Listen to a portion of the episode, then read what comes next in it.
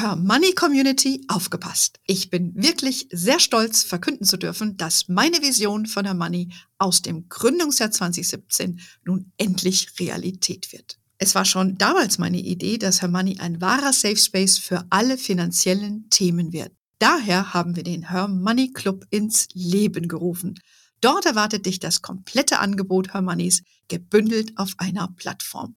Besuche www.hermoney.de slash club für alle Infos. Das ist www.hermoney.de slash club. Wenn ähm, die Paare dann Eltern geworden sind, ähm, dann habe ich schon Fälle gesehen, da hat die Frau aus ihrem 900 Euro Elterngeld ähm, die sämtlichen Kosten des Haushaltes getragen und er hat eben seinen Vermögensaufbau weiter betrieben. Also hier ist es ganz wichtig, dieses Drei-Konten-Modell aufzusetzen. Und Drei-Konten-Modell deshalb, denn jeder sollte auch sein eigenes Konto behalten. Es gibt keinen Grund, alle Finanzen zusammenzuwerfen, sondern eigenes Geld und gemeinsames Geld sollten fair aufgeteilt werden. Und dazu bietet sich ein Drei-Konten-Modell sehr gut an, das aber über die Lebensphasen hinweg sich auch verändern und dann eben angepasst werden muss.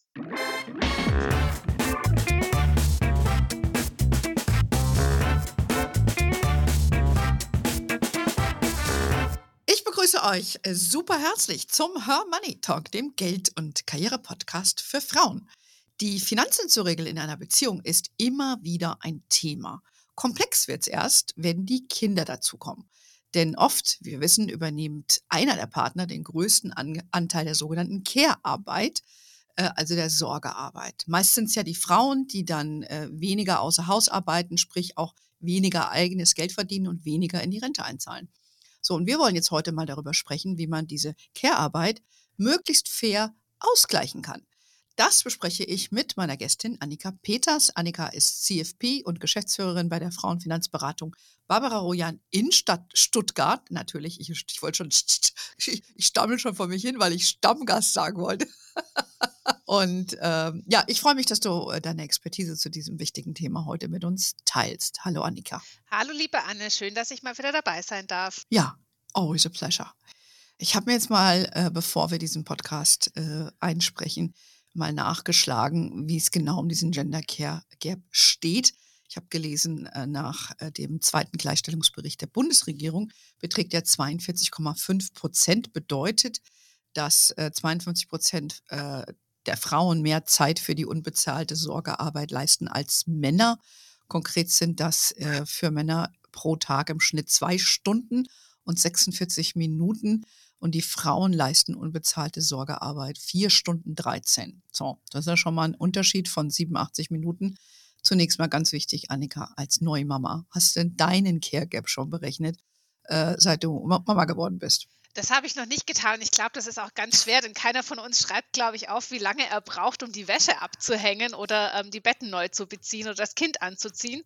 Ähm, von dem her ist das eher auch so eine Gefühlssache. Und ich glaube, wir haben das ganz gut geregelt und uns ganz fair dort ähm, die Aufgaben aufgeteilt. Ähm, aber es ist äh, viel Arbeit und es ist viel ähm, Kommunikation und man muss häufig darüber sprechen, wie man welche Themen denn regeln möchte. Mhm. Ich glaube, das ist schon das erste wichtige Stichwort. Kommunikation. Ne? Ähm, lass uns mal drüber sprechen jetzt ein paar. Ich meine, du bist ja auch ein Beispiel, weil du das ja gerade selbst live erlebst. Hm, kannst du uns ja auch deine Tipps natürlich geben, aber auch aus deiner Profisicht, weil du hörst und siehst ja da auch sehr viel.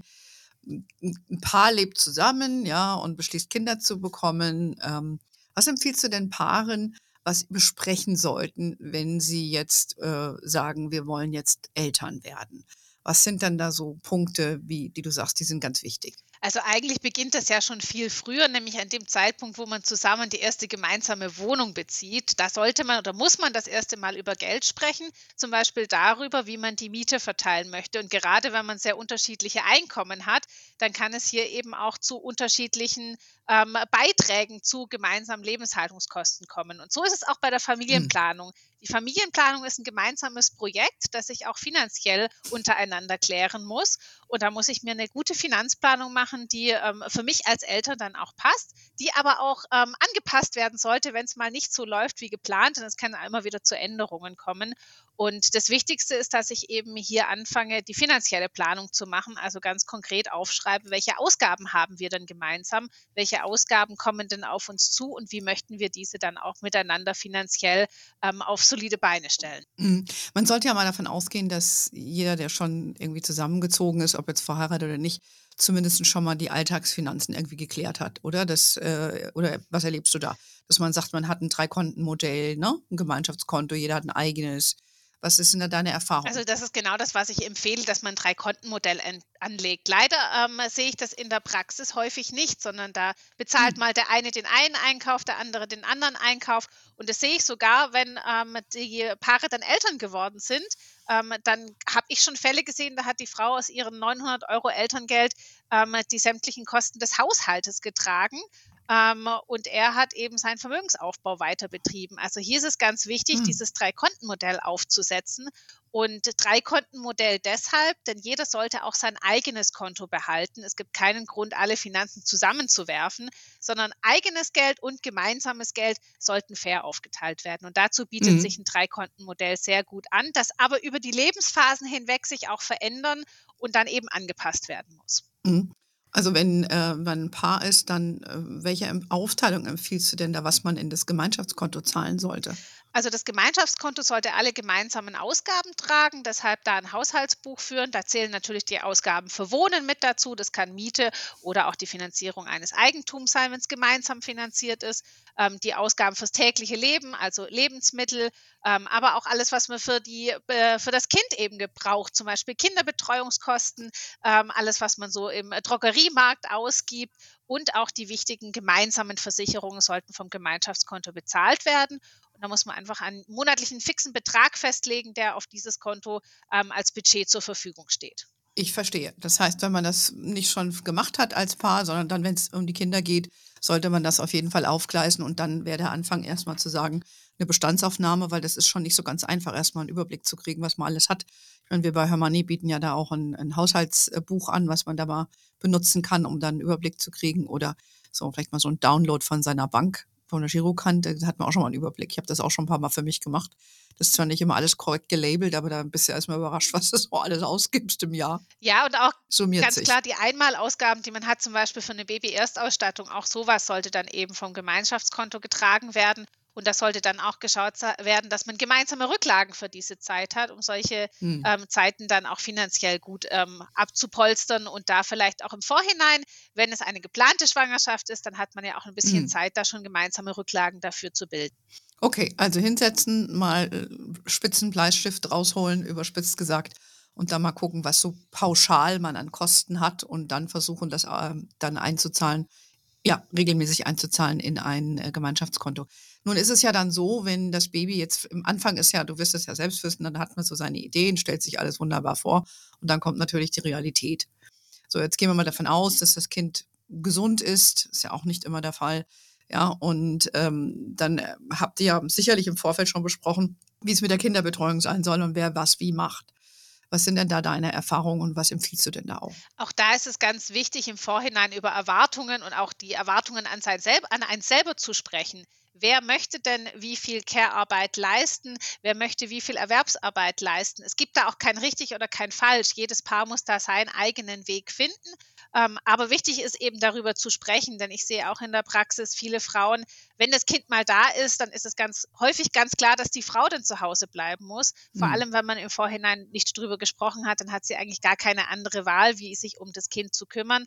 Auf der anderen Seite sehe ich aber auch immer wieder Väter, die sich wünschen, mehr Care-Arbeit leisten zu können und weniger arbeiten zu müssen. Ähm, denn auch äh, Väter können natürlich die Zeit mit ihren Kindern genießen und davon auch ähm, sehr viel profitieren. Und auch für die Beziehung ist es durchaus gut, wenn sich beide gleichberechtigt um die Kinder kümmern. Mhm. Ja, halte ich auch für wichtig. Ich habe ja schon auch mit der äh, Marielle von den Beziehungsinvestoren da mal drüber gesprochen. Die beraten ja auch viele Paare, ne? überhaupt, wie man das mit den Elternzeitmodellen macht und so weiter. Das ist ja nochmal eine eigene Kunst.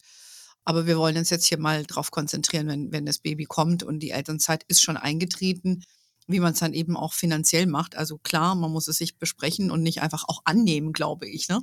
was der andere, äh, was du denkst, was der andere denkt, er will. Genau, ja, Ja, das Ich finde ich ist auch mal wieder ganz wichtigen Punkt, oder? dass man sich da vorher drüber austauscht und auch ganz fair ähm, sagt, was erwarte ich denn eigentlich, was möchte ich denn für mich haben und dann ähm, auch verhandelt miteinander. Also es ist wirklich ein Hin und Her, ähm, bis man dann die perfekte Lösung für sich als Paar gefunden hat. Und da bedarf es auch einiger Gespräche und ganz viel Organisation. Das habe ich festgestellt im letzten oder in diesem Jahr. Ähm, da gibt es heutzutage ganz viele gute Alltagshelfer, ähm, sei es Apps und Kalendermöglichkeiten, wo man wirklich gut planen kann und sich dann auch gut absprechen kann. Und ein weiterer wichtiger Punkt ist hier auch Hilfe anzunehmen. Also externe Mhm. Kinderbetreuung in Anspruch zu nehmen, die Großeltern, wenn sie in der Nähe sind, in Anspruch zu nehmen, aber auch ähm, sonstige Hilfskräfte im Haushalt nicht alles selber machen wollen, sondern da durchaus auch offen sein und äh, manchmal den Perfektionismus ein bisschen ablegen. Das fällt mir selber auch schwer. Wenn die Wäsche nicht so Ja. zusammengelegt ist, wie ich es möchte, da muss man mal drüber hinwegschauen, wenn man dafür für andere Dinge Zeit hat. Mhm. Ja gut, aber das, sag mal so, mit der Kinderbetreuung kriegt man dann schon irgendwie geregelt. Man hat es besprochen hoffentlich und dann auch die Finanzen geklärt. Jetzt ist es ja dann häufig so, dass einer von beiden, meist ist es ja die Frau, habe ich eingangs gesagt, ähm, dazu tendiert, in Teilzeit zu gehen. Bei dir ist es ja jetzt auch nicht so. Du arbeitest ja wieder Vollzeit. Ich arbeite Korrekt. vollzeitnah, ähm, habe meine freien Nachmittage, die ich dann abends oder am Ah. Wochenende aber auch nacharbeiten kann. Ich bin sehr flexibel in meinen Arbeitszeiten. Aber bei uns ist es so, dass mein Partner seine Arbeitszeit reduziert hat. Also er ist in Mhm. Teilzeit gegangen auf 80 Prozent ähm, und hat auch das Elterngeld in Teilzeit beantragt. Das heißt, ähm, ich bin in dem Fall ihm gegenüber ausgleichspflichtig ähm, für entgangene Erwerbsarbeit und Rentenansprüche. Und da haben wir uns eben auch im Vorhinein ähm, dazu unterhalten. Er verlässt sich da voll auf mich. Ähm, weil ich eben auch die Berechnungen machen kann und gemacht habe. Aber ich habe auch vorletzte Woche zu ähm, seinen Gunsten eine Zahlung in seine Altersvorsorge geleistet für ihn, für ihn entgangene Rentenansprüche in diesem Jahr. Genau, ich glaube, erzähl mal, wie, wie man das am besten machen soll. Jetzt redet man darüber. Jetzt, wir sagen ja auch immer, ne, das ist ähm, egal, ob es jetzt Mann oder Frau sind, die Thematik ist ja die gleiche. Ja, wenn dein Partner weniger arbeitet, dann hat, zahlt er halt weniger in die Rente ein. Ne? Was, äh, was, was sollte man da, wie sollte man sowas angehen? Was sollte, worauf sollte man genau achten? Ich stelle mir das gar nicht so einfach vor, zu sagen, ich gleiche jetzt mal deine Rente ein bisschen aus. Ne? Gängig haben wir ja schon oft im Podcast auch gehabt, dass man sagt, man macht vielleicht einen Sparplan in, in Fonds und ETFs im eigenen Namen. Wäre vielleicht eine Variante. Vielleicht kannst du uns ein bisschen konkreter durchführen, gerade auch anhand vielleicht deinem Beispiel, wie man sowas kalkuliert und auf, äh, aufsetzt. Ja, also da gibt es keine, keine wirkliche Patentlösung, denn da ist auch jedes Paar wieder ein bisschen anders. Es kommt darauf an, wie wird Altersvorsorge betrieben? Sind es Angestellte? Sind es Selbstständige? Also da muss man wirklich dann in die ähm, jeweilige Lebenssituation nochmal genauer einsteigen.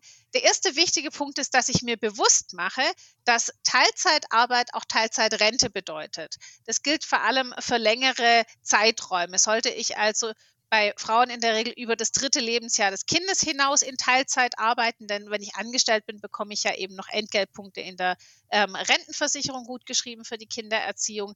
Dann sollte ich mir wirklich Gedanken machen, weil wenn ich das über lange Zeiträume mache, dann bedeutet das eine erhebliche Einbuße ähm, an Altersvorsorge. Das kann man auch relativ gut berechnen, indem man schaut, wie viele Beiträge hätte ich denn gezahlt in die gesetzliche Rentenversicherung, wenn ich Vollzeit gearbeitet hätte und wie viel habe ich in der Teilzeit ähm, dann eben einbezahlt.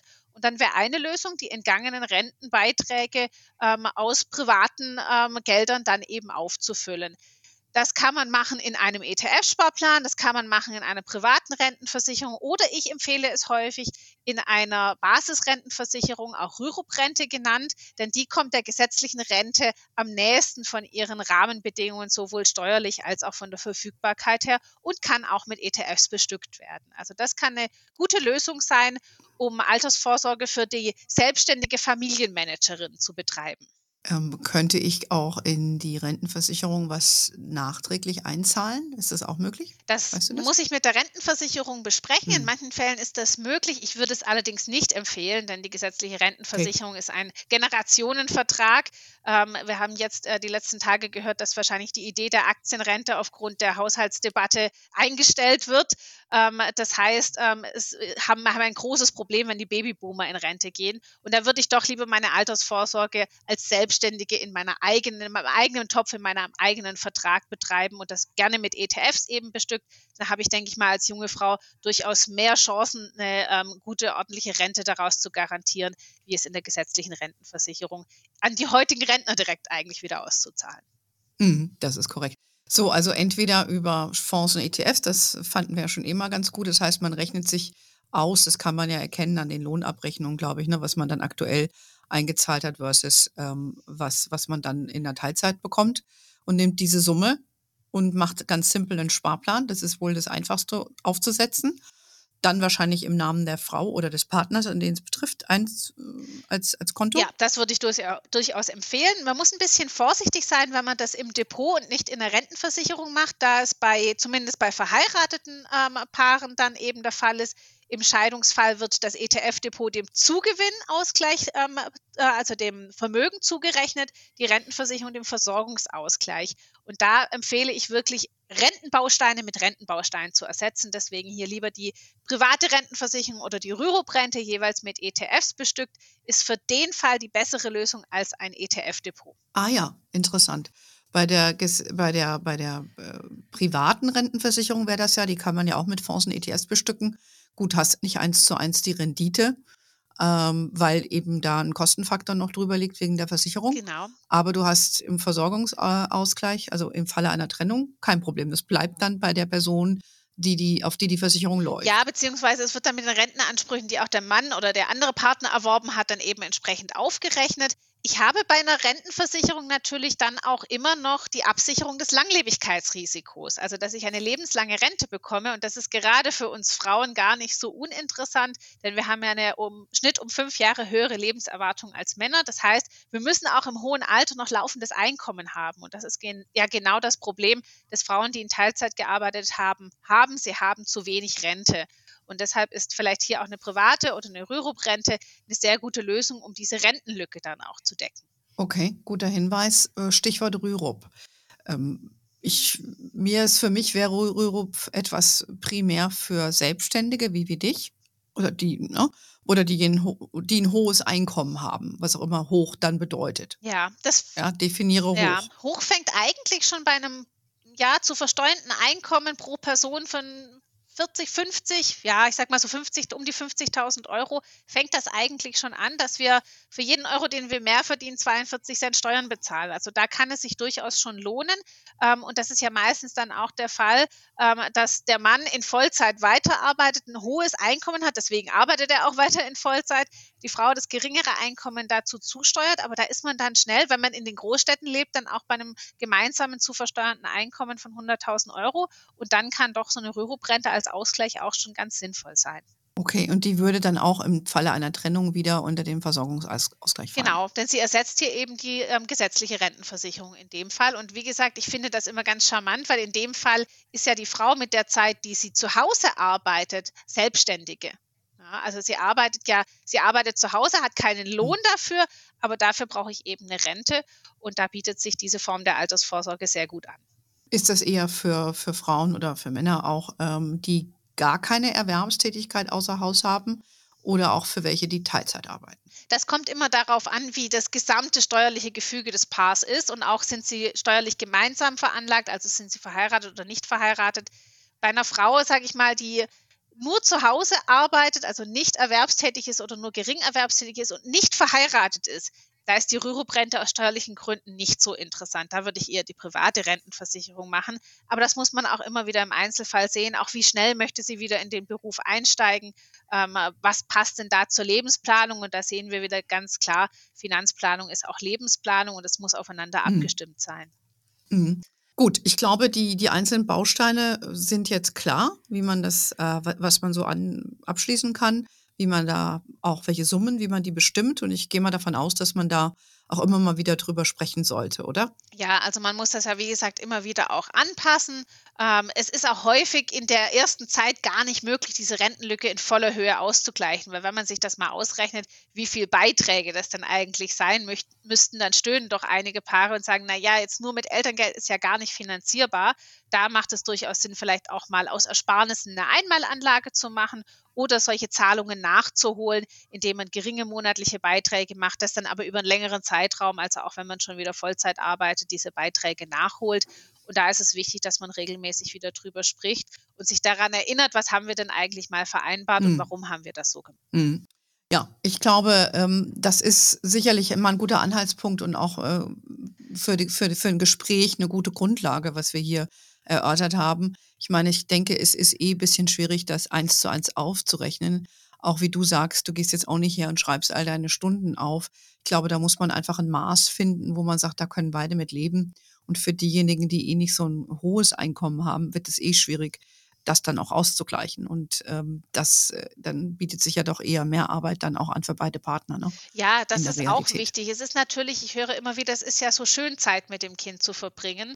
Ja, aber es muss auch eben irgendwie finanzierbar sein. Ähm, und es ist auch für den Vater schön, Zeit mit dem Kind zu verbringen. Also deshalb wirklich diese gleichberechtigte Elternschaft ist wirklich was, wo ich finde, das ist für, für das Paar, aber auch für die Familie und für das Finanzielle durchaus ähm, sehr, sehr wichtig. Und die Beziehungsinvestoren sagen das ja auch. Es geht hm. nicht darum, den finanziell optimalen Weg zu finden und das höchste Elterngeld rauszuholen, sondern wirklich auch die Erwerbsarbeit hier mit einzubeziehen und langfristig zu denken und nicht nur diese kurze Elternzeit, ja. die ja jetzt nochmal verkürzt werden soll, wo ich Elterngeld beziehen ja. kann in dieser Zeit genau. dann eben auch. Also da sollte ich mir wirklich langfristig Gedanken machen, wie ich als Familie mhm. mich da aufstellen möchte. Ja, ich bin auch sehr dafür, das sage ich auch immer, äh, ist, man muss gucken, dass es zu einem als Familie passt und als Paar.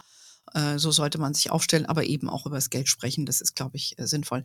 Vielleicht äh, ganz kurz noch Ehevertrag, Partnerschaftsvertrag. Ähm, würdest du das sowas da festlegen? Ja, das ist ganz wichtig, denn binden ist nur dieser notarielle Vertrag, den ich beim Notar beglaubigen lassen muss. Also alle sonstigen Verträge, die ich mache, haben keinerlei rechtliche Bindung. Ähm, und wichtig ist, dass ich mhm. ähm, im Guten alles Wichtige regel ähm, und nicht erst mhm. im Falle, wenn es eben nicht funktioniert hat. Und wir müssen uns mhm. auch ganz klar machen, seit 2008 gab es eine Änderung im Unterhaltsrecht, seit die in Kraft getreten ist. Ähm, die hatte das Ziel, äh, die Stärkung ähm, der nachehelichen Eigenverantwortung. Und äh, unsere damalige Bundesjustizministerin Brigitte Zypris hat gesagt, einmal Zahnarztgattin, mhm. immer Zahnarztgattin, das gilt nicht mehr. Also ich kann mich als Frau heute nicht mehr darauf verlassen, dass wenn ich heirate und Kinder bekomme, dass das mein ganzes Leben funktionieren wird. Ähm, und deshalb ist es wichtig, hier Regelungen zu treffen. Und wenn ich als Familie das klassische Rollenbild leben möchte, dann muss ich mir das als Frau vertraglich zusichern. Denn sonst stehe ich vor allem, wenn ich mit kleinen Kindern geschieden werde, wirklich ähm, vor dem Armutsrisiko. Und deshalb ganz wichtig, mhm. das auch in einem Ehe- oder Partnerschaftsvertrag entsprechend zu regeln. Ich kann den auch zugunsten ähm, des Partners, der mehr Care-Arbeit ähm, äh, leistet, regeln. Ja, das sieht man nur sehr, sehr selten. Ähm, äh, eine Anwältin, die wir gemeinsam auch kennen, hat auch schon mal gesagt, äh, sie hat noch keinen Ehevertrag zugunsten ähm, der Frau gesehen, die äh, Sorgearbeit geleistet hat, immer nur zugunsten der Männer, die ihr Vermögen oder ihr Einkommen sichern möchten. Man kann das auch mhm. andersrum machen. Aber wichtig, das muss man vorher besprechen und das muss man auch einstehen für sich selber und sich seiner eigenen ja, Arbeitskraft und seiner eigenen ähm, Themen dann eben auch sicher sein und das miteinander besprechen. Ja, das ist ein ganz großes Feld. Äh, ich bin da auch immer wieder überrascht, dass, obwohl das jetzt schon ja 15 Jahre her ist, äh, dass dieses Unterhaltsrecht geändert wurde, ist da immer noch viel Naivität gibt. Aber äh, deshalb gibt es uns, dass wir die Frauen eben darauf hinweisen, dass man da nochmal drüber nachdenken sollte und äh, sich entsprechend auch selbst beraten lassen sollte, ja, mit einem eigenen Anwalt auch mal und nicht immer, ja, Schatzi, wir machen das zusammen. Mhm, alles klar. Ne? Wer zahlt, schafft an. Und das wird dann auch mal gerne vergessen. Also ähm, ja, aber äh, wir wollen ja den, den, den männlichen Partner nicht immer was Böses unterstellen. Das ist ja überhaupt nicht der Fall, sondern ich glaube, es geht einfach nur zu gucken, dass wir hier auch in unserer Kraft bleiben. Und äh, Partner wie bei dir sieht man ja, ihr seid ja beide bemüht, dass ihr in eurem Fall das auch für euch wohlwollend klärt. Und so wollen wir das ja auch sehen. Ne? Natürlich machen sie immer nur die Negativbeispiele, schaffen sie die Presse, sag ich mal. Es gibt auch gute Beispiele. Haben wir noch was vergessen, was aus deiner Beratungspraxis jetzt heute hierher gehört? Ja, vielleicht nochmal ganz wichtig, was ich Elternpaaren auch immer mitgeben möchte, ist, kümmert euch um die wichtigsten Absicherungen der Existenzrisiken. Es gibt ein paar Must-Have-Versicherungen. Das eine ist, dass ich eine Haftpflichtversicherung habe und auch die Krankenversicherung ist Pflicht in Deutschland. Ähm, was ich ganz selten sehe, dass man sich mal wieder um das Thema Berufsunfähigkeitsversicherung kümmert. Auch das mhm. ist wichtig. Auch eine Teilzeit arbeitende Mutter kann ähm, berufsunfähig werden und hat ein enorm hohes Risiko, berufsunfähig zu werden. Denn diese Doppelbelastung Kind und Karriere, ähm, die schlägt sehr schnell auch mal auf die Psyche. Und den Todesfall, auch darüber sollte ich sprechen. Und ganz wichtig, ähm, Elternpaaren empfehle ich hier eine Risikolebensversicherung, denn auch wenn ich verheiratet bin, sind hier kaum Ansprüche aus der Rentenversicherung zu erwarten. So eine Risikolebensversicherung ist nicht teuer, der Fall tritt selten ein, aber wenn er eintritt, dann ist es wirklich ein finanzielles Desaster. Deshalb auch hier hm. rechtzeitig um diese wichtige Absicherung ja. kümmern. Wichtiger Punkt. Ja, ich glaube, damit haben wir schon mal ein paar wesentliche Dinge hier und gedankliche Ansätze für euch ähm, übermittelt. Danke, Annika, dass du deine Insights hier mit uns geteilt hast. Wir sind gespannt, wie euer Modell sich über die Jahre entwickeln wird. Und äh, ja, danke für deine Zeit. Äh, wir danken euch heute wieder fürs Zuhören. Wir kündigen natürlich meine Gäste wie Annika über unseren Newsletter an, der jeden Donnerstag rauskommt. Wir sind auf Facebook, LinkedIn, Instagram, we are wherever you are. In diesem Sinne, have a wonderful day, everybody. Until next time und ciao. Ciao, Annika.